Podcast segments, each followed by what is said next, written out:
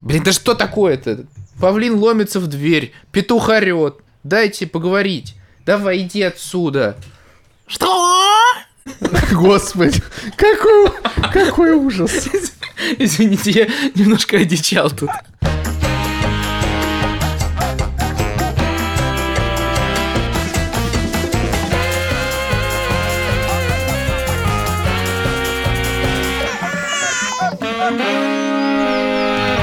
Привет, меня зовут Александр Борзенко, и это подкаст «Сперва роди». Подкаст, где мы рассказываем о родительстве, но при этом не даем никаких советов, а только делимся тревогами, переживаниями и разными историями. Детей, которых я постоянно обсуждаю в этом подкасте, зовут Петя, ему 14, Тише 12, а Мане 10 лет. А еще есть двое детей, которые уже не дети. Это дети Шуры от первого брака, Ник и Аня. И вот про Аню я сегодня буду довольно много рассказывать. Привет, меня зовут Юра Сапрыкин. У меня есть сын Лева, ему 4 года. И павлин, которому хрен знает сколько лет. Сколько лет живут павлины, интересно, надо посмотреть. Ты можешь посмотреть по древесным кольцам. Я, кстати, почти не шучу. Пожалуйста, подпишитесь на наш телеграм-канал «Сперва ради». Там нет контента, но просто подпишитесь. Нам нужен этот канал, чтобы вы не потерялись просто вместе с вами где-то. Меня зовут Владимир Цибульский. Моя дочери Соня 3 года и 8 месяцев, я думаю, все еще. Всем привет. У нас сегодня такая задача была на этот выпуск, чтобы Борзенко говорил поменьше, а мы с Юрой побольше. Однако, обещать этого мы вам не можем. Дело в том, что Борзенко балабол. Этого может не произойти, вот что. Это происходит сейчас, то, что, Вован, ты говоришь. Ты продолжай, не останавливайся. Это может не произойти в связи с событиями. Вот так, растягивай. Партнер этого эпизода – МТС Банк. Это надежный стабильный банк, который опирается на ресурсы и большие данные компании МТС. Репутация и опыт МТС для решения ваших финансовых задач. В середине эпизода мы подробнее расскажем про предложение МТС Банка. Саша в прошлый раз говорил, что он собирается пойти волонтерить, и перед началом выпуска он сказал, что он отволонтерил первый день. Можешь рассказать, что было? Мне очень интересно. Это снова вступает в противоречие с нашей идеей, но ладно. В Латвии есть волонтерский центр для украинских семей. И, ну, тут на самом деле очень много волонтерских инициатив. Конкретно эта инициатива, в общем, заключается в том, что всех, кто может что-то делать, преподавать, не знаю, еще что-то, сидеть с детьми, вести какие-то уроки, занятия, они предлагают свою помощь. И я туда пошел без какой-то конкретной идеи. Я, во-первых, предложил сделать какую-то орнитологическую экскурсию, потому что просто я не знал, что я еще могу предложить, кроме экскурсии про птиц. Не знал, насколько это там уместно и все такое, но вроде все с радостью согласились. Вот мы собираемся в мае такую экскурсию провести.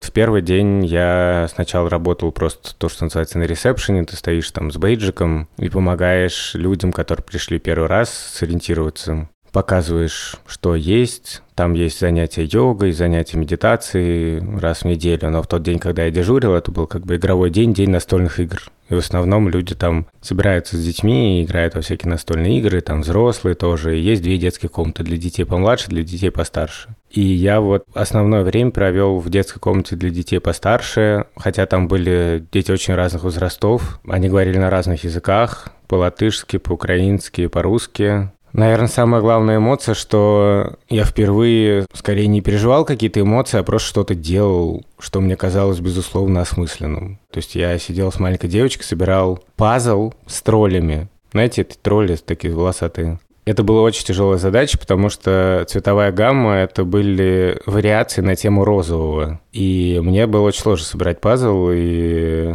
вот эта трехлетняя девочка, она весьма, так сказать, была недовольна моими скиллами. Потом я собирал с мальчиком Мишей Лего, железную дорогу. Потом там было два мальчика постарше, и мы с ними играли в шахматы. Ну, не то, что играли в шахматы, я им показывал какие-то простые приемы, там, типа, как поставить мат голому королю двумя ладьями. Или ладьей и ферзем. Ну, вот такие вещи. А, вот, это было круто. Сегодня опять пойду, вот скоро после нашей записи тоже дежурить там. А так я пытаюсь организовать эту экскурсию, уже написал в нашу орнитологическую группу, там все с радостью, в общем, сказали, что поделятся биноклями, помогут. Может, мы даже автобус надыбаем, я не знаю. А может, пешочком пойдем, как мы с Иваном ходили. Для меня очень важно был чувак из Украины, из Киева. Примерно, мне кажется, мой ровесник, может, помладше. И мы очень классно пообщались с первого момента почувствовали какую-то, мне кажется, взаимную симпатию. Мы стояли вместе на ресепшене, дежурили. И для меня это был какой-то очень важный момент, что я могу говорить с человеком из Киева, и мы просто разговариваем как люди, и одинаково смотрим на вопросы добра и зла, друг друга понимаем и готовы вместе делать что-то для других людей. Такие дела. Блин, мне так нравится вот это вот с настольными играми, какая-то жизнь, ну, то есть вот эта вот организация. Ну, там не только настольные игры, там на самом деле есть, раздают какие-то вещи, памперсы, коляски и так далее. Но в частности, да, там есть какие-то такие вещи. Да, это понятно, но просто детей пытаются как-то отвлечь при помощи игр. Знаете, что меня поразило, кстати, отдельно? Оказывается, в современной игре «Монополия» нету бумажных денег. Там есть терминал и банковские карты. Серьезно? Да, я просто в шоке. А, Я хотел рассказать такую историю, значит, частично связанную с Украиной. Значит, вчера мы гуляли с Соней на площадке, и там была девочка из ее группы, из сада. Ну и мы разговаривали с ее мамой, ну и что-то мы ля-ля-ля-ля-ля. Она типа, вы откуда? Я говорю, ну, мы из Москвы. И у нее такой взгляд, и я такой, блин. Вот. И она говорит, а я из Одессы. Нет, все в итоге нормально, что я ее заверил, что я, конечно, не поддерживаю никакое нападение, и вообще, в общем, мы обсудили, что все это ужас. Ну да, но вот этот момент, э, когда ты говоришь из Москвы, на тебя смотрят. Короче, такая пауза э, очень странная. Первый раз со мной такое случилось. Блин, это регу- регулярно здесь происходит. Один раз мы тут вместе, у нас тут ребята из Москвы есть, вот, и мы периодически как-то встречаемся и вместе ужинаем. И тут был день рождения у двух девочек. Был такой карнавал, куда пришли там все дети, взрослые, мы все собрались, переоделись в какие-то костюмы самодельные, которые мы сделали. Ну, и хотели, типа, сделать карнавал по деревне. Вот, и к нам подошли какие-то две женщины из Турции и сказали, а что вы тут делаете? Откуда вы? Мы сказали, что мы, типа, из России. И они очень сильно стали злиться на нас. Типа, какого хрена вы тут устраиваете? Чего вы тут все переоделись? Ну, в смысле, что вы должны сидеть все по домам и горевать, а вы тут устроили праздник. И это всем немножко испортило настроение. Но как к этому относиться, я пока для себя не понял. Не знаю, что вы думаете про такое? Мне кажется, тут я могу только про себя сказать, что у меня, безусловно, есть очень большой барьер в этом плане. То есть у меня есть очень большое чувство неловкости и вины, и неуместности всего, что я делаю в обычной жизни. Короче, это вот постоянным фоном эта мысль, и я в конце концов решил, что вот эти мои, моя рефлексия внутренняя, да, и мои переживания, она на самом деле, ну, это никому не помогает. И лучше бы я потратил это время и силы на что-то созидательное, что могло бы кому-то помочь. Чтобы появилась какая-то прагматика. Вот я здесь, вот я выделяю несколько часов на то, чтобы сделать какую-то волонтерскую работу, например, да. И тогда мне кажется, что я немножко с другим чувством иду гулять за там птицами, потому что я думаю, вот мне надо отдохнуть, и мне надо восстановиться, в частности, потому что мне нужны будут силы для того, чтобы что-то делать. Я даже в какой-то момент сформулировал для себя, что у меня чувство вот этого вот ощущения, что то, что я делаю неправильно, неуместно, сейчас надо делать не то, сейчас надо делать не так, я делаю мало, я недостаточно жертвую чем-то, ну и так далее, это превратилось в такой барабан, который у меня в башке как бы стучит, и мешает, на самом деле, мне делать что-то реально созидательное. Поэтому я вот все время пытаюсь как-то его отрегулировать. У меня тоже, у меня просто была дилемма, когда все началось. Ну, там, знаешь, у тебя, словно, есть личный Инстаграм. И я просто сидел, думал об этом. Мне хочется там выложить фотографию какую-то. Могу ли я сделать это сейчас? Я подумал, что я оставлю свой личный Инстаграм как э, какой-то условно мой уголок какой-то нормальной жизни, а то, что у нас есть э, мой проект «Средоточие Средневековья», и я говорю там о том, что происходит, и это какая-то моя душина в связи с этим, потому что я тоже за всем слежу, совершенно не хочу молчать, я этого совершенно не понимаю. Короче, мной была выбрана такая себе а, альтернатива, что типа здесь так, а здесь так. Мне кажется, что касается детей, это немножко другое. Тут в каком-то смысле важно сосредоточиться на себе. Будет кусочек православной проповеди. Давай. Просто сейчас идет пост, и вот э, постом очень часто люди в православных семьях часто ссоры возникают на то, что кто-то, кто очень радеет за пост, начинает за другими немножко послеживать, и за детьми в том числе. Вот, вообще-то сейчас пост, а что ты съел то-то и так далее. На самом деле, я вот глубочайшим образом убежден, что это очень-очень-очень неправильно, и что важно тут только следить за собой и, и все. Вова, а ты что думаешь?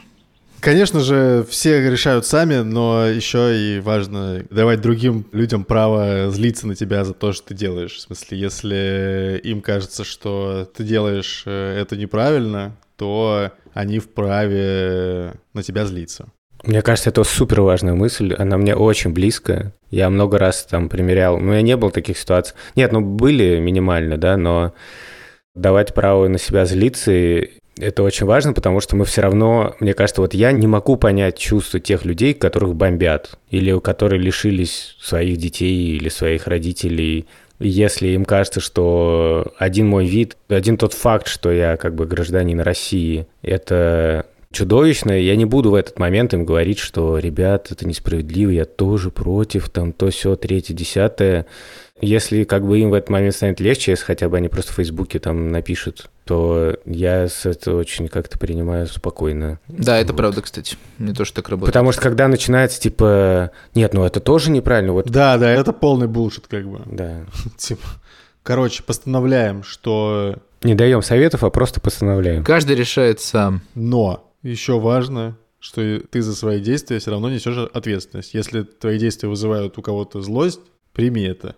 Тем более, если этот кто-то пострадал э, только что гораздо сильнее, чем ты. Ну, мы сегодня еще хотели поговорить про детскую самостоятельность. Дело в том, что Шура с детьми сейчас в Москве. Слушай, ты в прошлый раз говорил про то, что Тиша приехал в школу, помнишь, из Риги. Меня это очень поразило, в смысле, что он остановился и типа просил его высадить там. Какой сейчас у вас настрой там в Москве у Шуры? Что-нибудь изменилось за неделю? Рассказывай, Москва, Шура, дети. Да, Шура с детьми сейчас в Москве. Я довольно долго уже один, ну, вернее, с кошкой, но тут есть рядом Вован со Шмугуном и Соней и другие любимые друзья. Вы там видитесь хоть? Да, мы вот вчера виделись. Молодцы уважение. Вчера приходили в гости к нам. Тренировались. У нас есть такое правило, что мы по четвергам ходим друг к другу в гости раз в неделю и как-то общаемся. Дети сейчас в Москве, и я один, и это довольно забавный родительский опыт, как мы знаем. Во-первых, самое странное, что я довольно мало в последнее время вот как-то думал о детях, скучал. Ну, то есть я как бы скучаю, но на самом деле по факту я редко про них вспоминаю. Вот, и это очень странное тоже ощущение. То есть, например, ни разу не созванивались, но мы чуть-чуть переписывались с Петькой, потому что мы с Петей всегда обсуждаем Ливерпуль. Я уже рассказывал, что у нас мы вместе топим за Ливерпуль. Минутку прерву, как Борзенко смотрел последний матч Ливерпуля. Мы смотрели его у друзей, вернее, смотрели другой матч на большом экране. Борзенко сидел, смотрел на маленьком свой Ливерпуль. И там был счет 3-1 в пользу Ливерпуля. Потом проходит минут 15, и Борзенко такой, ой, а почему 3-3? Блин. Ну да, там сложная была ситуация. Но с Петей мы еще переписывались, потому что Петя, которому, напомню, 14 лет, оказалось, что он едет с друзьями в Питер один. Что? Я вообще слышу это уже второй раз, но я снова в шоке. А я думал, это петух там тебя что? Что? Господи, какой, какой ужас. Извините, я немножко одичал тут. Дал петуха, так сказать. Ну вот, и да, и у меня так внутри все, думаю, так, я в 14 лет тоже один ездил в Питер с друзьями, и у меня там много всего было интересного. Ты помнишь в 14 лет свою поездку в Питер? Слушай, я не помню в 14 лет, я помню, я с классом ездил. То есть это помню... было 50 лет назад? У меня воспоминания из Питера очень смутные. Я помню, что я туда ездил, у меня был пленочный фотоаппарат, но мне меньше было лет, это была такая поездка с классом. И, во-первых, я помню хорошо, что вот мне дали фотоаппарат, и мама мне купила пленку. Пленка стоила очень дорого, и у меня было, кажется, 36 кадров. И я вот думал, как использовать эти 36 кадров. У меня такая же ситуация была, я помню. Блин, один в один. Так. И я пытался все время сфотографировать что-то действительно красивое и клевое. И в частности... Типа птиц? Э, нет, птицы я тогда еще не фотографировал. Я фотографировал колонны Казанского собора так, чтобы одна как бы так выглядывает из-за другой. Они шикарные, это правда. Еще что-то, но в целом фотографии были просто ужасные. Ну, то есть э, какие-то были абсолютно безумные, крупный план каких-то моих одноклассников, которые мы снимали, естественно, там типа в шутку и всякое такое. Еще однажды я там купил маленького стеклянного ежика, у меня был мало денег с собой, но мне казалось важным что-то привезти какой-то подарок маме, и там везде на каждом углу продавали такие сувенирные стеклянные игрушки, зверики такие маленькие стеклянные. И в частности, самый-самый-самый дешевой игрушкой был самый-самый-самый маленький ежик. Я купил эту ежика буквально последние деньги, положил его в перчатку. Помните, были такие дутые перчатки? М, Для ежей. Э, Ежиные вот. рукавицы. Да, ежовые. Ежовые, да, извините. И забыл о нем. И потом приехал в Москву, и только через несколько дней вспомнил, что вообще-то я покупал ежика, и понял, что я его потерял. Но потом усилием мозга вспомнил, что он был в перчатке, и страшно обрадовался. И еще одно мое воспоминание из Питера яркое, что мама мне купила новую шапку на веревочках и с ушами. И она была какая-то такая, типа, модная. И я на веревочке ее крутил над головой во время какой-то прогулки. Знаешь, как ковбой крутит лассо. Вот, я что-то ее крутил, крутил, так крутил, ну просто для прикола. Она у меня вырвалась и улетела в мойку. Ну, в смысле, в реку мойку. И просто поплыла по течению. Блин, господи. Мне кажется, мне кажется, что Борзенко это персонаж Яралаша какого-то, знаешь? Ну, типа, только в Яралаше могло что-то такое произойти. Скоро мы свалим с этой помойки. Просто что? Ну вот, и, и я помню, что папа моей подруги Сонь говорил, Андрей Гаврилов, тот самый, который говорил, иди сюда, мать твою, я тебя сейчас сам трахну, сукин сын». Действительно, тот самый Андрей Гаврилов, он бежал, он бежал вдоль реки и пытался ее выловить.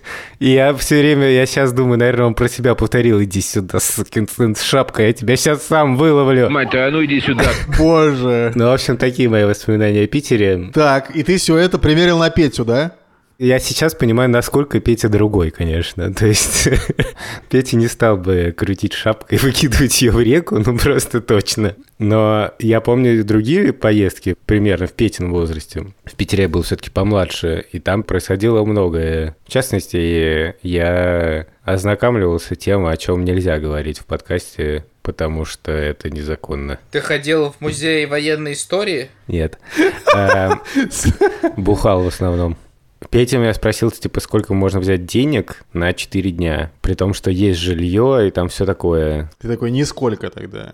Меня этот вопрос поставил в ступор. В результате я решил, что это будет 5 тысяч. У Пети есть просто свои деньги. А, окей, это типа ты сам зарабатываешь, сам разбираешься. Ну, в смысле, у него есть, в принципе, карманные деньги свои, которые он регулярно получает. Понятно.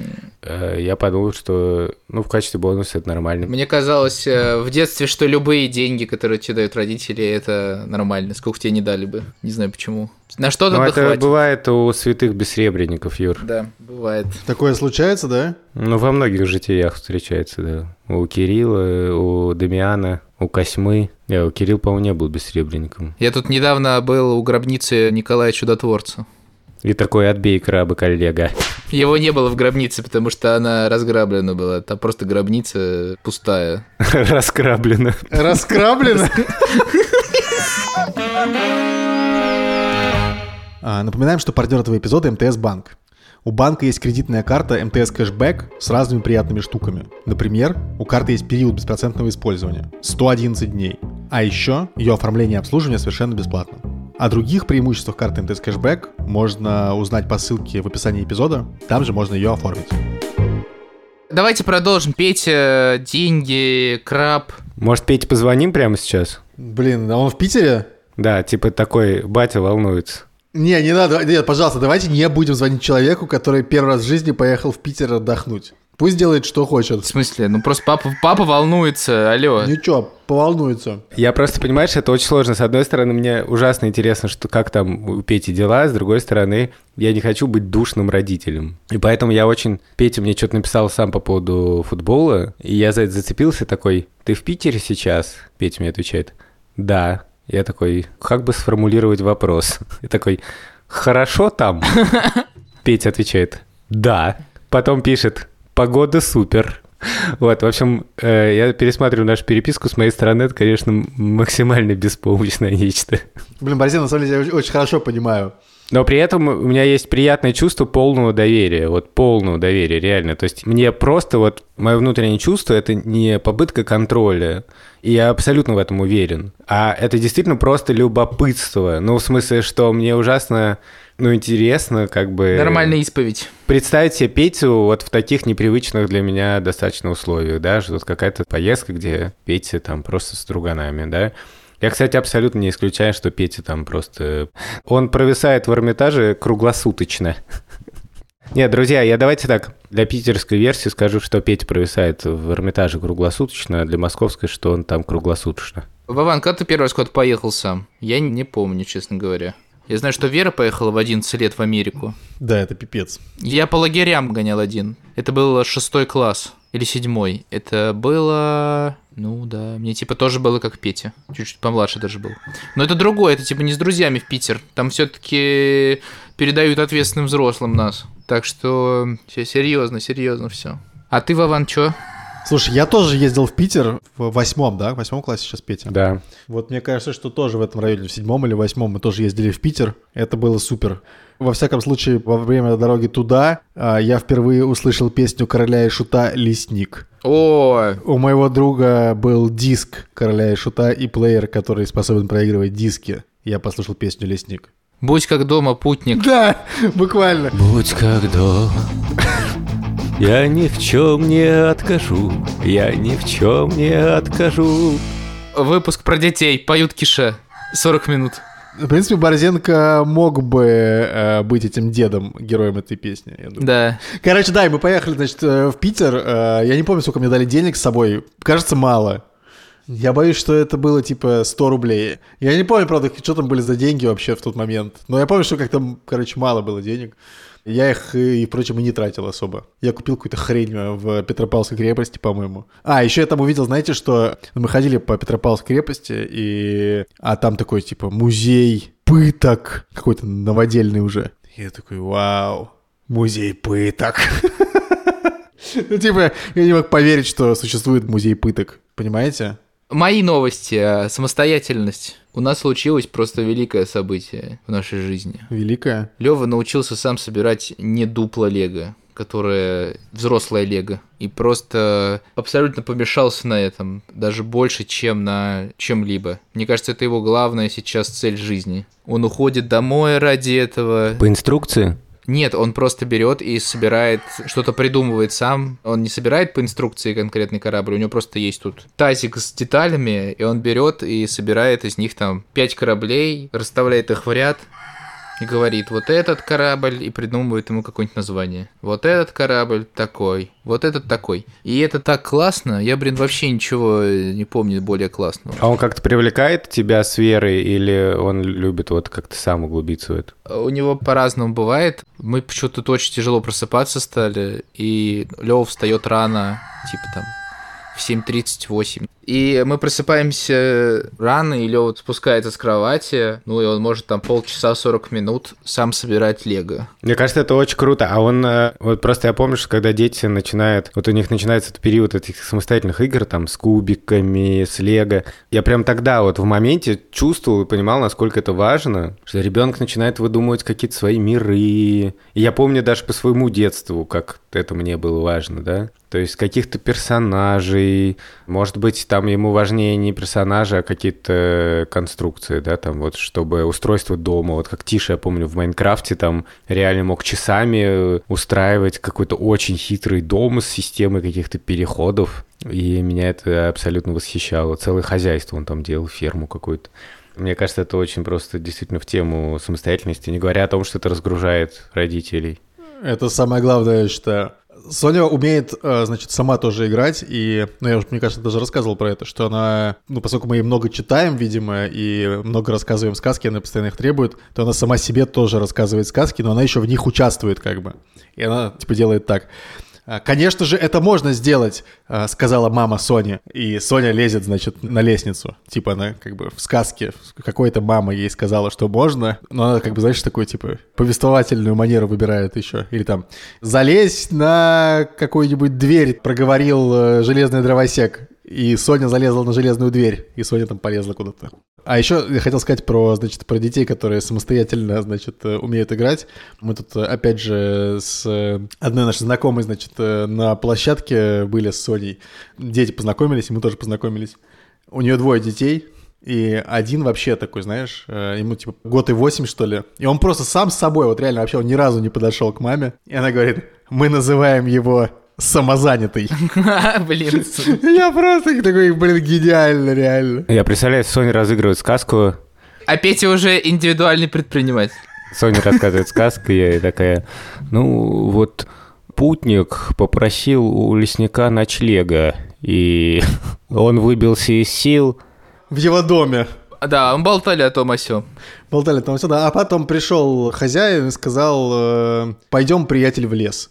Вот и конец. Ну, мы просто часто Соне всякие сказки рассказываем, Да-да-да. Слушаем с ней разные музыкальные эти. композиции. Мы сейчас с Соней читаем книжку про Пецана и Финдуса, которая называется «Механический Дед Мороз». Это очень хорошая книжка. Да. Просто Классно. эта книжка великолепная.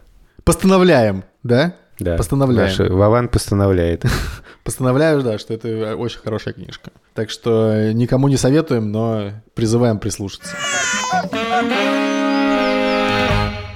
Вообще еще надо сказать, что мы записываемся сегодня в пятницу, а не во вторник, как обычно, потому что во вторник мы не смогли записаться из-за того, что Борзенко очень сильно переживал из-за Ани, которую задержала полиция. Сейчас Борзенко нам расскажет что-нибудь про это. Ну, я не буду вдаваться в слишком большие подробности, потому что я был в Риге. Напомню, что Аня — это тот самый ребенок, которого я не часто обсуждаю в этом подкасте, и который уже сов- не ребенок давно. Она осталась сейчас в Москве, и со своей подругой они выражали протест одним из немногих способов, которым сейчас его можно выразить, а именно писали что-то, какие-то антивоенные надписи на заборе. Кто-то на них стукнул и их задержали. И мы об этом узнали спустя много часов после того, как они оказались в ВВД, потому что им не дали позвонить. Подруга Аня, она написала Нику, Аниному брату. Он спал, и, в общем, мы узнали про это все только утром. Шура была в Москве, но она считала, что вот просто Аня в гостях как бы у подруги, и все. Поехал туда адвокат. Мы были, конечно, в полном ауте. В результате они две ночи провели в ОВД. Их обвинили по двум статьям. Мелкое хулиганство и дискредитация что-то российской армии. Вкатили штраф и двое суток ареста, которые уже оказались по факту отбытыми в ОВД. Да, в общем, хорошо, что все это закончилось по нынешним меркам, можно сказать, даже хорошо. Нам пришлось перенести запись только на пару дней. Да, лучи поддержки всем. Спасибо. На этом мы, наверное, будем заканчивать. Меня зовут Александр Борзенко. Большое спасибо, что продолжаете нас слушать. Мы желаем всем свободы, мира и любви. Всем вам и вашим близким. Обнимаем.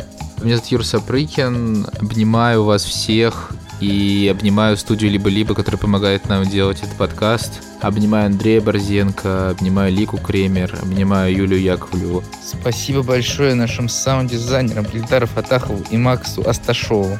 И, конечно, карту МТС кэшбэк. И карту МТС Кэшбэк тоже обнимаю. Спасибо. Да, всем всего хорошего. Надеюсь, все станет получше. Всем пока. Меня зовут Владимир Цибульский. Обнимаю.